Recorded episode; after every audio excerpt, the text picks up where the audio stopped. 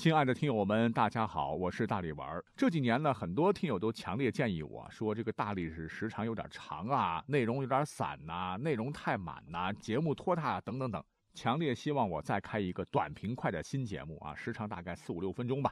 那经过长时间的思考呢，我决定把这个节目开起来。所以从今天开始呢，大力史独家联合喜马拉雅正式推出一档探秘节目。历史未解之谜全记录，我们一同穿越古今，将历史上所有的悬疑奇事、冷门偏门、犄角旮旯的知识点，通通一网打尽。这其实算是给爱好历史的朋友们加餐了。每个月咱们大历史原来的十二期节目保质保量，一期不落。新节目是额外的，主打短平快，一周至少五期，每个月三四十期。哎，我觉得还不错哈，每天都能听到新的历史节目。总之不是缩水啊，是加餐。那希望大家多多捧场吧。节目名称再汇报一下：历史未解之谜全记录。主播大力丸。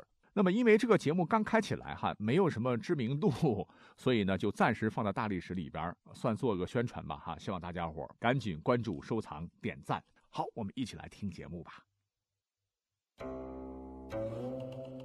曲曲于山川。攘攘于人海，斗转星移，唯有历史让时间永恒。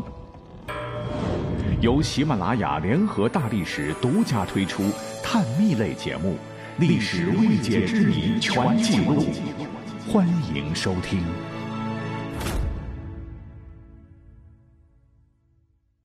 大家好，去过故宫的小伙伴们有没有这样一个疑惑？为什么故宫三大殿周边看不见一棵树呢？作为一座宏伟辉煌且保存完好的皇家宫殿群，去北京旅游，故宫是必去的热门景点。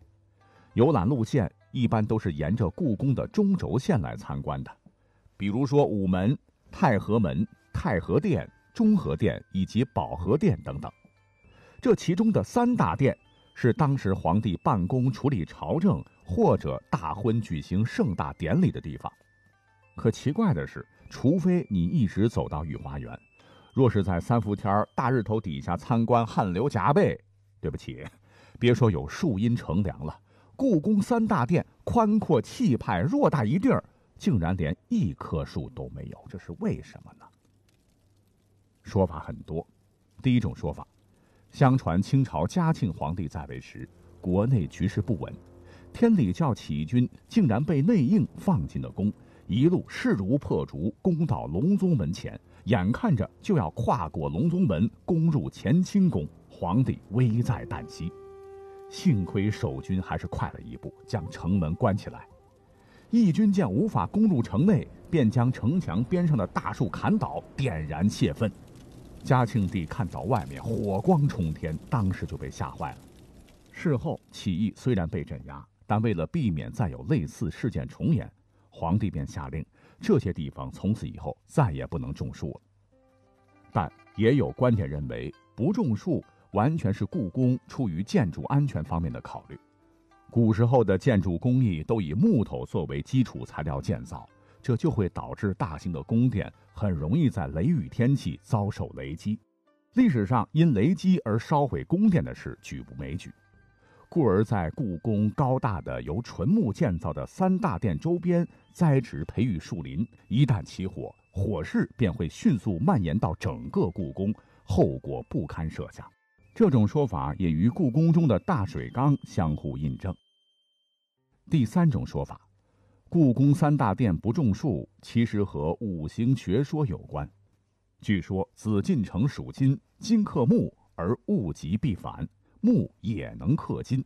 如果树木多了，可能对紫禁城不利，故而也就见不到一棵树了。